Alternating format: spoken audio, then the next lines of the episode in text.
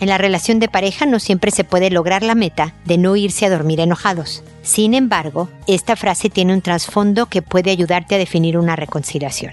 Esto es, pregúntale a Mónica.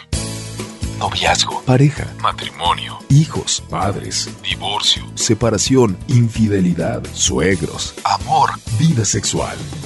Toda relación puede tener problemas, pero todo problema tiene solución. Pregúntale a Mónica. Porque tu familia es lo más importante.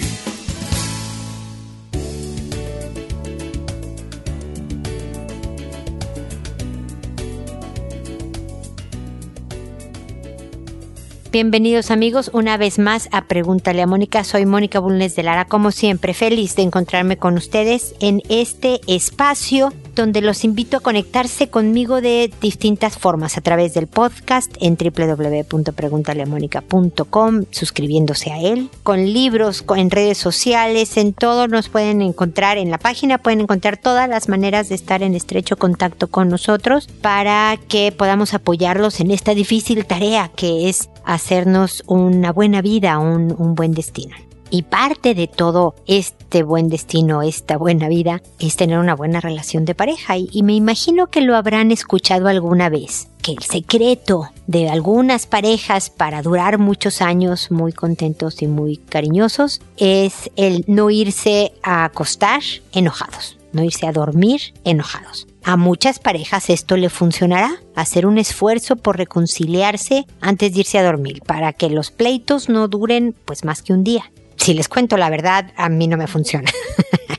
Eh, yo he tenido rachas de más de un día de estar enojada con mi esposo. Pero, y esto es el punto que, por el que quiero conversar, porque la gente que diga, no, perdóname, yo muchas veces me fui a dormir enojada con mi pareja, esto no funciona para mí, entonces este secreto de una buena relación no es cierto. Primero hay que recordar que no todo le sirve a todo mundo que hay cosas que a unas gentes le funciona perfecto y ustedes saben mi dicho, solo haz lo que funciona. Pero al final de lo que se trata una buena relación, o la clave, o lo que yo he encontrado que es la clave de una buena relación, es la actitud en la que fundamentas esta relación. Cuando tu actitud es de que con esta persona voy a durar toda la vida, cuando tu actitud es voy a mostrarme siempre amable, y recuerden que no es el amable de buenos días, por favor, gracias, con permiso. Es el amable de ser una persona digna de ser amada, de ser agradable, de que si algo me molesta, decirlo de la mejor manera. Si estoy de mal humor, de verdad asegurarme de controlar mis impulsos asesinos de la mejor manera para proteger a mi pareja y obviamente a todos los que me rodean. Es esta actitud de construcción, no de destrucción con esta actitud te puedes ir a la cama enojado con tu pareja, ¿no? Porque sabes que al día siguiente, en cuanto estés en una mejor parada mental, vas a trabajar para que pase este obstáculo, como lo sabrán muchos en la relación. Pero el compromiso es tuyo, contigo, no se lo asignas al otro, no es de que, bueno, es que hasta que el otro diga que, que lo siente mucho, o hasta que el otro haga lo que yo quiero, o es que, no, el compromiso de que voy a tener una actitud constructiva de acercamiento cada vez que pueda, es contigo y tuyo. Y así, créeme, que a pesar de irte a la cama enojado con tu pareja, podrás sobrellevar la mayor parte de los obstáculos que les presente la vida para permanecer unidos, cercanos, cariñosos, ahora sí que hasta que la muerte los separe. Con esto termino mi comentario inicial y ahora procedo a contestar sus consultas. Como saben, lo hago por orden de llegada. A todo mundo le cambio el nombre para asegurar su anonimato, a pesar de que este es un programa internacional y me escriben de todos lados donde haya alguien que hable español, pero quito todo dato que los pueda identificar, tengan esa tranquilidad. Y contesto a través del audio porque mi intención es que a cualquier persona que no me haya escrito pero que se encuentre en una situación similar a la de quien me escribió, puede encontrar en mis comentarios alguna idea, alguna sugerencia que les sirva en este momento. Y sin más preámbulo me voy con Paz, que me dice, hola Moni, primero saludarte y decirte que desde el principio de tu proyecto te escucho. Me encanta y agradezco tu entusiasmo por tu trabajo. Gracias Paz, es muy lindo lo que me dices. Me gustaría saber tu opinión acerca de una situación que estoy viviendo en mi familia. Mi esposo y yo vamos a cumplir 10 años de matrimonio. Nos conocimos en la universidad. Él y yo estudiamos la misma carrera. El problema que tenemos ahora es que profesional y económicamente estamos estancados. Yo salí de la universidad con excelentes notas y debo decir con muchos planes profesionales de seguir estudiando, etc. Él, la verdad es que nunca fue muy buen estudiante. Los dos trabajamos actualmente, pero con la llegada de los niños habíamos quedado en que yo me quedaría tranquila con mi trabajo de medio tiempo para estar presente en la crianza de los chiquis y que él entraría en una maestría y buscaría otras clases por la tarde, es profesor, para estar más estables económicamente. La cosa es que él nunca continuó con nuestros planes. Ni siquiera se ha titulado de la carrera, trabaja mucho, pero no entiende que sin un título de posgrado en la actualidad es muy difícil tener mejor sueldo. Desde mi punto de vista, ha desperdiciado muchas oportunidades de crecer profesionalmente. La cosa es que nuestra economía está muy apretada. Yo veo cómo mis hermanos o mis amigos van progresando, salen de viaje, compran sus casas, no lujos, pero van para adelante poco a poco y yo me siento muy frustrada. Yo sé que no se puede tener todo en la vida y ahora que mis niños son muy pequeñitos, yo aprecio que mi trabajo me dé la oportunidad de pasar mucho rato con ellos, pero yo creo que el papel de mi marido sería tratar de superarse él profesionalmente para que nos beneficiara a todos y no tener que estar contando los pesos cada fin de quincena. Él solo me dice que tengo razón. Vemos posibilidades de otros empleos, de entrar a una maestría, pero a la hora de la hora no cumple con nada. ¿Qué hago, Moni? ¿De plano me busco yo misma un empleo mejor remunerado, aunque tenga que sacrificar el tiempo con mis niños? ¿Le doy un ultimátum? Tenemos muchas discusiones por este tema. Tú sabes que el dinero siempre es un tema en el matrimonio. Muchas gracias y cariñosos saludos. Cariñosos saludos para ti también, Paz, y este es un tema que es frecuente, la verdad, entre mis consultas. Ya lo he dicho en otras ocasiones, lo que John Lennon dijo, la vida es lo que ocurre cuando estamos planeando otra cosa. No creo que lo haya dicho de esta manera, pero me entienden el punto. Es decir, nosotros teníamos planes, expectativas seguramente cuando éramos jóvenes, o este año tenemos planes y expectativas para dentro de cinco años, etcétera, etcétera. Y, la verdad es que la vida se presenta de otra manera y es necesario estarnos ajustando. Mi pregunta principal, Paz, es ¿qué es lo más importante? Y, no, no quiero hacer menor para nada los temas que me estás exponiendo. Pero mira, cuando te pones a pensar, vamos a ser bien fríos y concretos. Ok, ¿sabes que Este hombre nada más no es, no tiene la ambición, no tiene el empuje para buscarse un mejor empleo, ingresar más dinero para el bienestar de la familia, para el futuro de sus hijos y luego de ustedes cuando sean viejitos. Entonces, ¿sabes qué? Me, separo porque discutimos, porque yo estoy a cargo de todo este tema y él no hace nada, y ah, ah, ah, o haces esto o nos separamos. Te separas y resulta que de todas maneras tuviste que trabajar de tiempo completo porque, pues obviamente separada, pues las necesidades económicas persisten. Sabes que el ingreso, lo que te pueda dar tu marido como pensión alimenticia va a ser poca porque además va a tener que él rentar un lugar donde vivir, etcétera, etcétera. O sea, todo lo económico no va a estar resuelto pero tu familia va a estar separada. Tus hijos van a visitar al papá y van a estar con la mamá y se van a turnar unos días y unos días y, ¿ok? La otra es aceptar que este es tu marido, que trabaja mucho, pero que evidentemente hasta aquí va a llegar. O tal vez a los 59 decida que, ah, no, sí, ahora sí la maestría. Cuando ocurra, pero es de aceptar quiere decir dejar de discutir y todo tiene un precio. Como te acabo de decir, el separarte va a tener un precio, el mantenerte casada va a tener un precio. Y el precio a lo mejor sí es en el que tú seas la proveedora oficial de la familia, que el ingreso que complemente es el de tu marido y no al revés. Desafortunadamente tú sabes, Paz, que yo soy muy pro las mamás estén con sus hijos o un padre esté con sus hijos. Después de los tres años no me importa si es el papá o la mamá, pero que un padre esté con los hijos eh, de tiempo completo hasta que sean más grandes. Y el tiempo completo, por ejemplo, si pueden dar clases, si los hijos se van al colegio en la mañana, pues es perfecto momento para que los papás trabajen. Y uno, como le haces tú, no estar en las tardes con ellos. A eso me refiero de tiempo completo. No quiere decir que nadie trabaje nada, pero a lo mejor es sacrificar el que no estén con los hijos para poner tener unas economías mucho más estables, porque definitivamente es necesario que tengan un techo propio La verdad es que en un parpadeo pasa la vida y, van a ser ustedes mayores y no van a poder trabajar con el mismo ímpetu o van a perder el trabajo y al rato van a ser viejitos y tú no quieras que tus hijos te mantengan y que tengan esa carga, sino que ustedes sean capaces de darse una vida digna ya una vez que estén retirados. Todo esto es, hay que pensarlo desde ahora, mi querida Paz. Pero el punto es que lo hagas, decidir ser tú la proveedora económica oficial de la familia, sin destruir de todas maneras tu matrimonio. Si lo haces con resentimiento, si lo haces con rabia y le reclamas a cada rato de que qué mal que tuviste que hacer esto porque él no fue lo suficientemente responsable para hacerlo o lo que sea, entonces mejor no des ultimátums y sepárate, paz. Sepárate, porque al final vas a terminar igual con tu matrimonio. No sé si me estoy explicando. Yo sé que no te estoy dando y ojalá pudiera de verdad a todos darles una respuesta que los haga felices y los deje tranquilos. Pero no estaría cumpliendo con mi trabajo si no te hablo con realidad. Y yo sé que las dos opciones tienen su lado malo. Las dos opciones tienen su lado bueno. En el que tú te vayas a trabajar de tiempo completo, a lo mejor alivia la parte económica y esa es la enorme ventaja. Van a vivir más tranquilos y a lo mejor con un poco de más comodidades que hagan mejor la vida. Y si te separas, vas a dejar de tratar de hacer de tu marido la persona que tú esperabas que fuera. Y eso te va a dar esa parte de tranquilidad. Pero en todas también tiene el lado malo. Todo depende del precio que quieras pagar.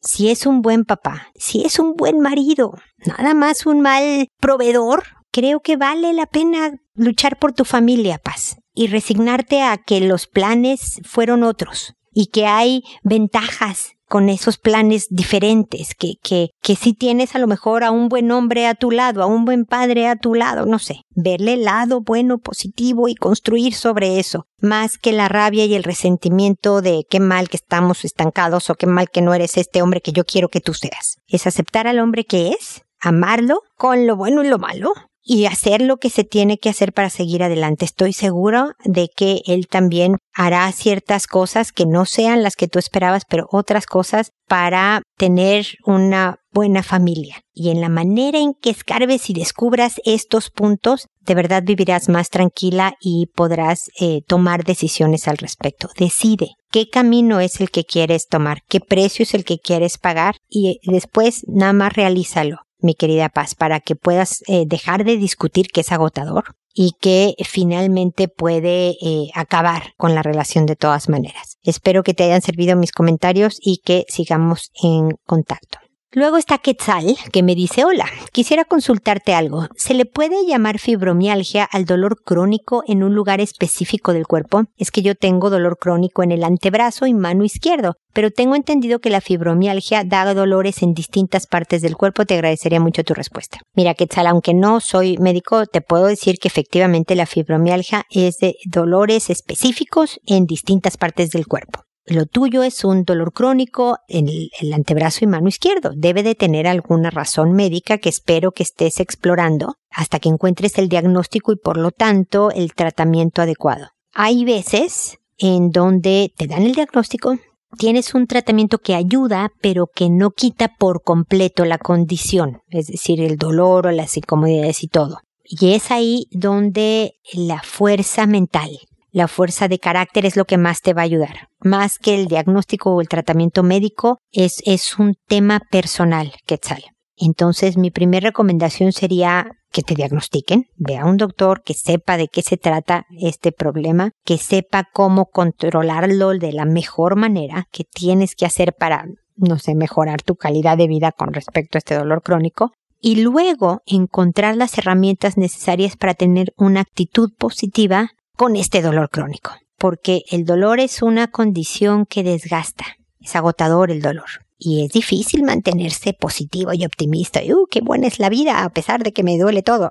Eso es complicado. Por lo tanto, se requiere de, de un entrenamiento poderoso y de a veces el apoyo o de especialistas o, o, de un sistema, una red de amigos, familia, espiritualidad, por ejemplo, eh, de una serie de áreas que te sostengan sobre todo cuando son momentos de flaqueza, mi querida Quetzal. Estoy para acompañarte como parte de esta red de apoyo, estoy para echarte porras y decir que sí se puede vivir con dolor crónico y vivir positivamente, siendo ejemplo y disfrutando de la vida, pero no dejes de pedir, buscar y encontrar la ayuda médica, emocional, psicológica que necesites para lograrlo, ¿ok? Espero que sigamos en contacto. Ahora es el turno de Rogelio, que me dice, mi hijo de 12 besó a otra niña de su edad. En la escuela mi hijo me lo contó, pero no sé cómo reaccionar, ya que la maestra quiere hablar conmigo por ese problema, me imagino que con los padres de la niña también. Mira, Rogelio, te habrás podido dar cuenta de que me tardo en contestar.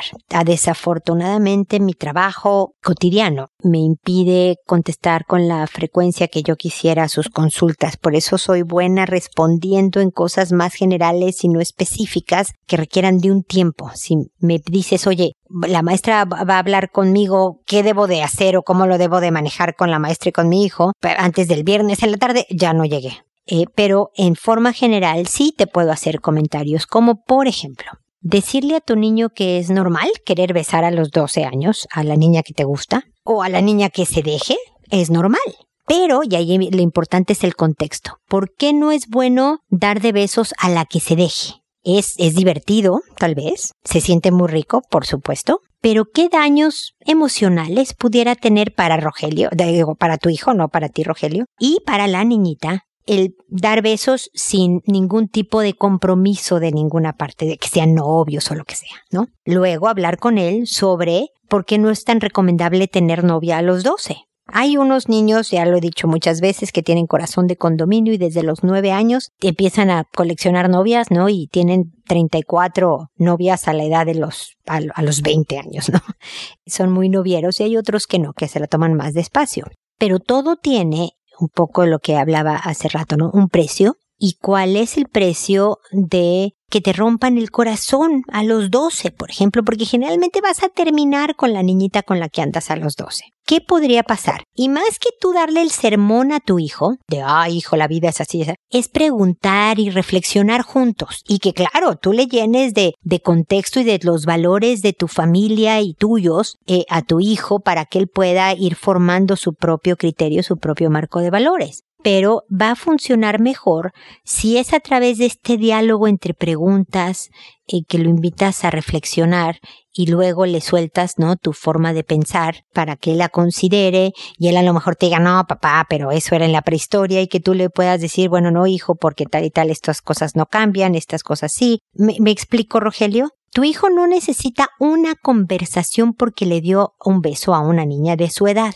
Necesita muchas conversaciones, cortas, todas, espero, no rollazos tremendos, sino conversaciones cortas, eh, pero sí con regularidad, no diarias tampoco, pero sí con regularidad, que lo vaya formando en sexualidad y afectividad, de tal manera que un día pueda elegir una buena pareja, que pueda formar una buena familia, y que pueda ser duradero todo esto. Me explico, todo esto va orientado a eso, no a solucionar el problema escolar, que fue el que le diera beso a una niña de 12, que obviamente esto no es abuso, espero que todos tengan claro que esto no es abuso sexual, ¿no? Es dos niñitos de 12 años experimentando a ser grandes, es, es, jugar a ser grandes, es, es saber qué se siente, es, es, propio de la etapa normalaza que están pasando. Pero son muy buenas oportunidades para dar contexto, porque los libros de texto, los videos de YouTube, Internet, los amigos y demás le van a dar técnica a lo mejor. Pero solo sus padres y solo quien de verdad se preocupa por su bienestar integral, completo, le van a dar contexto, le van a dar valores, le van a decir cuándo sí, cuándo no y por qué, y qué es lo importante que se lleve tu hijo para de ahora en adelante que se está acercando a la vida adulta. Ok, Rogelio, espero ayudarte con mis comentarios, aunque me imagino que tarde para todo el manejo escolar, pero espero que oportuno porque pues todavía estás formando a este joven de 12 años, ¿ok? Seguimos en contacto, espero. Luego está Samantha que me dice buenas tardes, tengo un caso de una niña que está bajo protección del Estado, que tiene conductas exploratorias sexuales inadecuadas. Se mete los dedos en la vagina frecuentemente, habla abiertamente de que los hombres deben besarle los senos a las mujeres, ve un hombre sin camisa y se muerde los labios diciendo que está bueno, se burla mucho de los demás, no hace tareas, dice que el estudio no le gusta, por tanto tiene bajo rendimiento académico, se hace ideas y hace historias que no existen, dice mentiras y admite que las dice, pero no sigue normas y reglas de nadie. Convive con otras niñas y las vigila cuando se van a bañar. Dice que tiene atravesado un palo en la cabeza y por eso no aprende nada. No le gusta lavar su ropa interior y vuelve a usarla por el otro lado. Bueno, Samantha, no te tengo que decir que esta eh, pequeñita tiene eh, serios problemas emocionales que deben de ser tratados. Espero que no solo esté, digamos, eh, siendo alimentada y dándole techo y cama, sino también que tenga una terapia psicológica regular, frecuente, porque es posible que haya sido abusada sexualmente y por lo tanto y por otras razones de la historia de su vida se ve que requiere de un tratamiento eh, intensivo y irregular. Por otro lado, requiere de ser vigilada porque eh, si está rodeada de otras niñitas podría intentar abusar de, de, niñitas de diferentes maneras, o haciéndoles cosas, o pidiéndoles que hagan, o enseñándoles cosas, o dándoles información inadecuada para la edad de las niñitas. Eh, yo sé que es complicado mantener vigilancia cuando está bajo la protección del Estado una niñita, pero es una niña en problemas, es una niña que está pidiendo ayuda con estas malas conductas de muchas maneras necesita un mentor, necesita alguien a quien admirar y con quien sentirse segura y tranquila y un proyecto, digamos, desafiante pero entretenido y demás para encontrar nuevamente su camino. Va a tomar mucho tiempo porque se ve que la ha pasado mal. Pero por favor vigilen a otras niñas, a las otras niñas y ojalá esté siendo atendida esta pequeña. La verdad es que es preocupante y da mucha tristeza saber estas historias, Samantha, pero te agradezco que lo hayas compartido y, y ojalá no sé, mis comentarios te ayuden de alguna forma. No me preguntas específicamente nada de qué, es lo que se podría hacer, pero bueno, te di algunos comentarios que espero que te sirvan. Cualquier otra cosa, información que requieras, no dudes en contactarme. Luego está Tabata, que me dice, hola, buenas tardes. No sé qué hacer. Encontré a mi hija de 5 años con su prima de 8 años. Su prima tocándole sus partes sexuales a mi hija y besándola en la boca. Eso fue en el baño. Me pidió permiso de estar en el albergue cuando busqué a mi hija no estaba y le empecé a buscar y las encontré en el baño. El detalle que cuando mi hija tenía cuatro años, su prima la tenía en su cuarto haciéndole lo mismo. Me enojé mucho, la regañé y hablé con los papás de mi sobrina y no dijeron nada, y yo hablé con mi hija y ella me dijo que estaban jugando, que ella no quería, pero que su prima le decía que era un juego. Ella no quería hacerlo, le dije que hay un tiempo y un y todavía no era su tiempo. Entonces me empecé a alejar de esa familia, pero el detalle es que viven enfrente de la casa de mi suegra y mi sobrina está con su abuela y como yo trabajo, cuando no tengo con quién dejar a mi niña la dejo ahí y mi suegra no la cuida y ha permitido esto en su propia casa. Yo pensaba que eso ya no sucedía y apenas los encontré ayer en el baño y ahora le pegué a mi hija porque ya sabía que eso no me gustaba. Su papá y yo hablamos con ella pero no sabemos cómo llevar la situación. Mi esposo está muy triste, se muestra pensativo y habló con su hermana sobre lo que sucedía y se muestra solamente enojada y cortante. Yo me siento enojada porque no sé cómo pasó y triste porque es mi princesa, mi niña. No sé si por eso le pegaba a mi hija cuando yo estaba ahí y cuando yo no veía a su prima le pegaba más fuerte que la lastimaba. Por favor, oriéntenme, le agradezco haberme escuchado, Dios la bendiga. Pues mira, lo preocupante es que parece que esta niñita de ocho años o, eh, o está viendo cosas totalmente inapropiadas, que es una forma de abuso, o está siendo ella abusada de alguna manera. Y lo mejor es mantenerlas alejadas. Yo sé que cuando te pones, estás en problemas, Tabata, y no tienes quien te cuide a la niña, la llevas con su abuela, pero si va a estar el riesgo de que sea abusada sexualmente, pues consíguete a alguien más. Tabata, de verdad, eh, búscate a una joven universitaria, eh, búscate a alguien distinto, una muy buena amiga, lo que sea, pero no la lleves con tu suegra porque no está segura.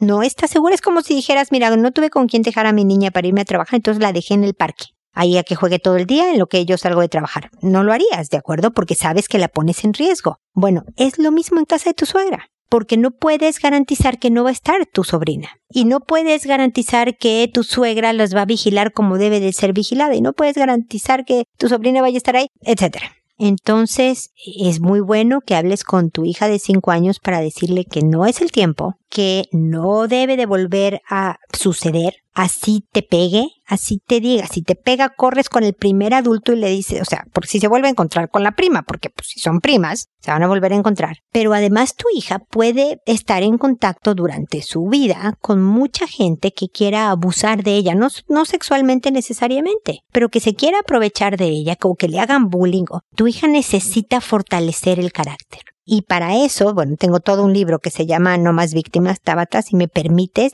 recomendarte mi libro, en donde explico más a profundidad. Es muy sencillito, es muy cortito mi libro, créeme que lo traté de hacerlo más guía general para los padres de familia, en donde mi punto era cómo haces a un hijo fuerte para que no pueda ser víctima para que no pueda ser atacado por nadie. Y, y se trata de que tenga responsabilidades, se trata de que se esfuerce, se trata de una serie de cosas que a lo mejor no tienen nada que ver con darse de besos o estar escondidas haciendo cosas sexuales, ¿eh? Tiene que ver con las cosas cotidianas de la vida, que recoja sus juguetes, que ponga la mesa, que tienda su cama y conforme vaya creciendo tenga responsabilidades diferentes, que haga un deporte, que tenga amistades, que le den oportunidad de hacer un día de campo en el campo y que explore. Todo esto fortalece el carácter.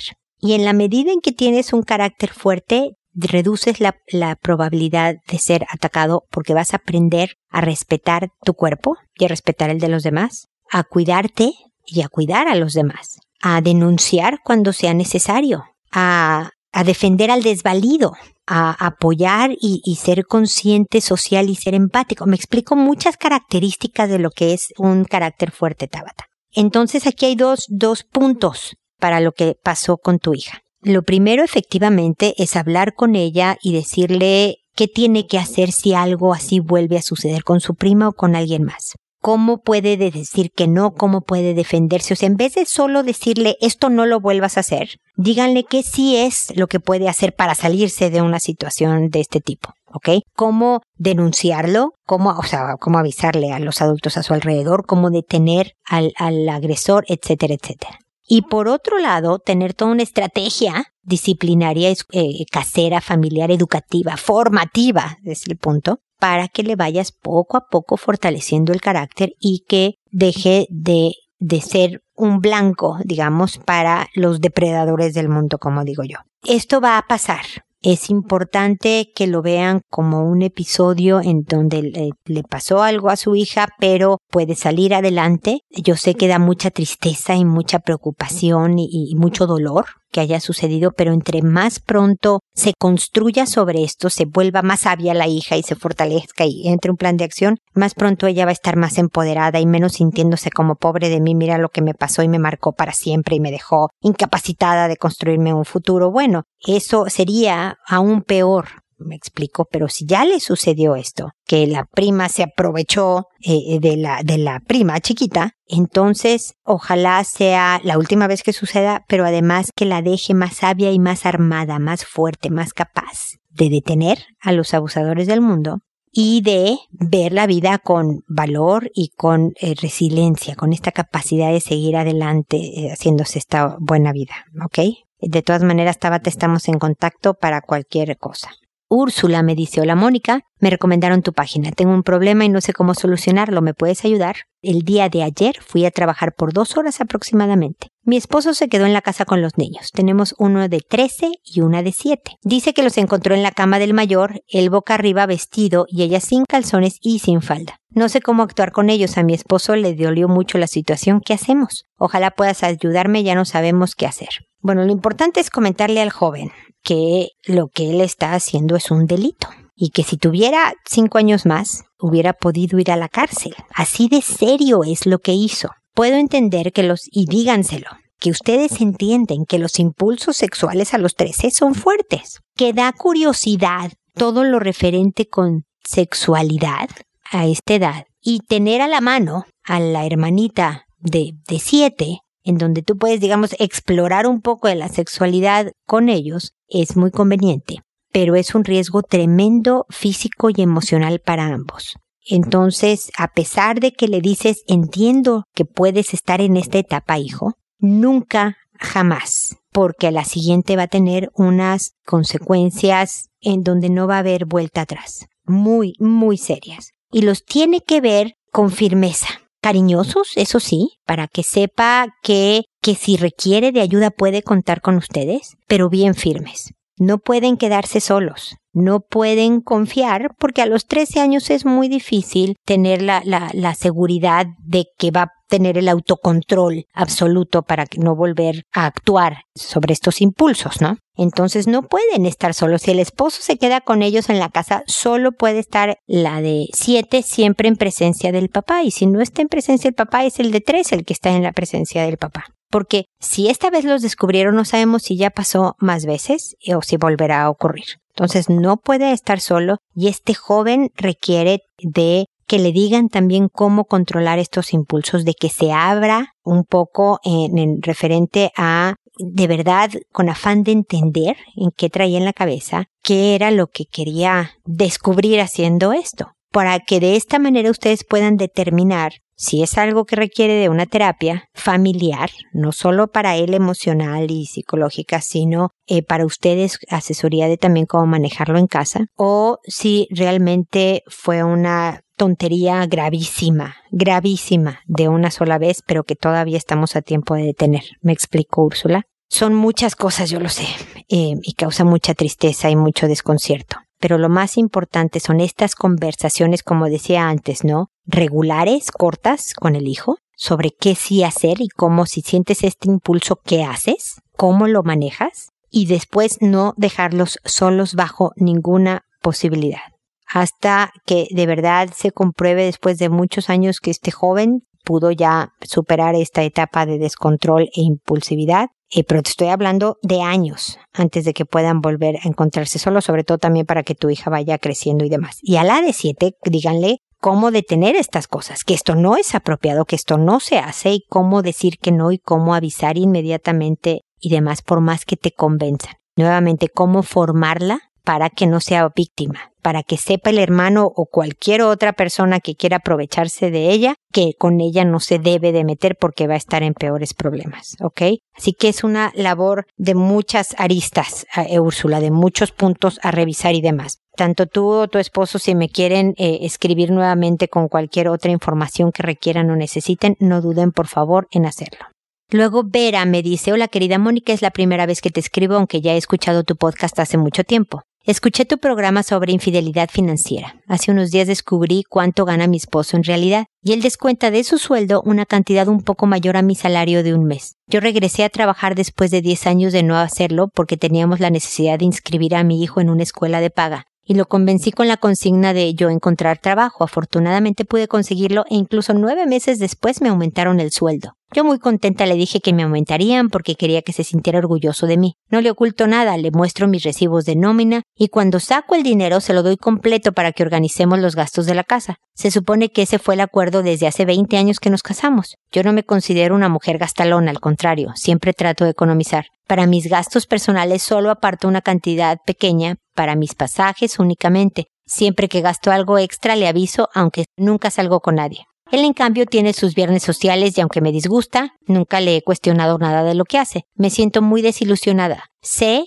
que le da dinero a su mamá, pero nunca me ha dicho cuánto. Me pregunto si a ella le da más de lo que yo puedo ganar en un mes. ¿Por qué lo hace? Si le da su dinero a guardar a su mamá, ¿en qué papel quedo yo? ¿Como la mala mujer a la que se le debe esconder el dinero? ¿Me cree acaso tan mala persona como para enojarme porque le ayuda económicamente a su mamá? Lo cierto es que no sé qué hacer con ese dinero. Antes de entrar a trabajar tenía yo que arreglarme urgentemente una muela. Se molestó mucho porque se le hizo un gasto fuerte y yo me sentí mal porque me dijo que yo no tengo que ser carga para él. Estuve a punto de rechazar el tratamiento pero mi dolor fue mayor. Le dolió darme ese dinero para mi salud cuando él estaba ganando mucho más de lo que me dijo. Ayer le pregunté sobre cuánto le darían por una prestación que le dan a la empresa y también quitó una cantidad fuerte tuvo el valor de mirarme a los ojos y mentirme sobre el sueldo y sobre la cantidad que recibiría. Ahora me pregunto, ¿en qué más me ha mentido? No voy a enfrentarlo, es su dinero al final y cuentas y lo ha trabajado. Pero ahora no sé cómo actuar. Ya no puedo mirarlo a los ojos, no estoy enojada, pero siento una gran pena. Siento que algo cambió, ya no lo veo como antes, ahora le tengo desconfianza. Me hace sentir mal cuando veo que esconde papeles o cierra la computadora cuando yo paso. No sé qué pensar, no quiero hacer un drama de esto, pero no puedo pensar de manera ecuánime. Quizás debería decirle sobre lo que descubrí, tomar mis cosas e irme. ¿Qué caso tiene que viva con alguien en quien no confía? Quizás piensa que voy a robarle, no lo sé. Gracias por escucharme, Mónica, porque siento que me ahogo. A nadie le contaría esto. Que Dios te bendiga por tu bonita labor. Gracias a ti, Vera, por la confianza. La verdad es que me da gusto haberte por lo menos ayudado para desahogar todo esto que debes de tener atorado entre pecho y espalda. Vera, pero lo que necesitan es hablar. Más que tener tu maleta lista para irte, más que decirle un ultimátum, trata de entender. Traten de tener una conversación en que en vez de regañarlo por lo que hizo, en vez de recriminarle eh, o acusarlo de hacer, trata de, a ver, descubrí esto y quiero saber por qué. Es muy probable, como muchos infieles, mi querida Vera, que no sea por completo verídico, que aún tú pidiéndole de manera tranquila y sin afán de atacar la verdad, no te la diga por miedo a tu reacción, por miedo a que le quites dinero, veto a saber. Pero por lo menos podrás saber cuál es su postura, cuáles de verdad eh, sus intenciones al haber manejado la economía así. Trata de pensar en cuál ha sido la historia de su familia, cómo manejaban en su casa el dinero, cuál es la cultura económica financiera de su familia para tratar de entender un poco más. Esto no ha solucionado nada, Vera. Nada más es comprensión, es la primera etapa. Te propongo que lo hables, que trates, a lo mejor no es en una, sino en varias conversaciones, de eh, entender o tener una, una visión más clara de todo el escenario y me vuelvas a contactar con tus conclusiones. Y por ahí vamos caminando para ver si te puedo ayudar a poner un algo, un camino en este tema, ponerte una dirección sobre para dónde dirigirte. ¿ok? Antes de tomar una decisión abrupta de, sabes que no confíes en mí, yo no confío en ti, adiós, gracias, bye. Tomámoslo un poco con calma. Son muchos años de matrimonio y, por lo tanto eh, vamos primero a tratar de entender qué está sucediendo, porque sí es una manera muy doble de, manejar las economías, de muy poca confianza hacia ti y por lo que me dicen sin fundamento, siempre y cuando tú hayas sido objetiva en tu descripción de tu postura ante el manejo de gastos. Te recuerda que solo tengo tu versión, pero lo primero que hay que hacer en la vida es tratar de saber por qué pensó que esta era la mejor estrategia para manejar la vida económica de tu familia, ¿ok? Y espero que me cuentes qué pasó y que podamos de ahí seguir caminando. Seguimos de todas maneras en contacto, ya lo sabes, Vera. Y espero también, amigos, que nos volvamos a encontrar en un episodio más de Pregúntale a Mónica. Y no se les olvide hacer todo con amabilidad. Hasta pronto.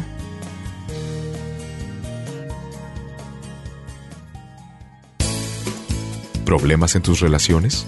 No te preocupes, manda tu caso, juntos encontraremos la solución. www.preguntaleamónica.com Recuerda que tu familia es lo más importante.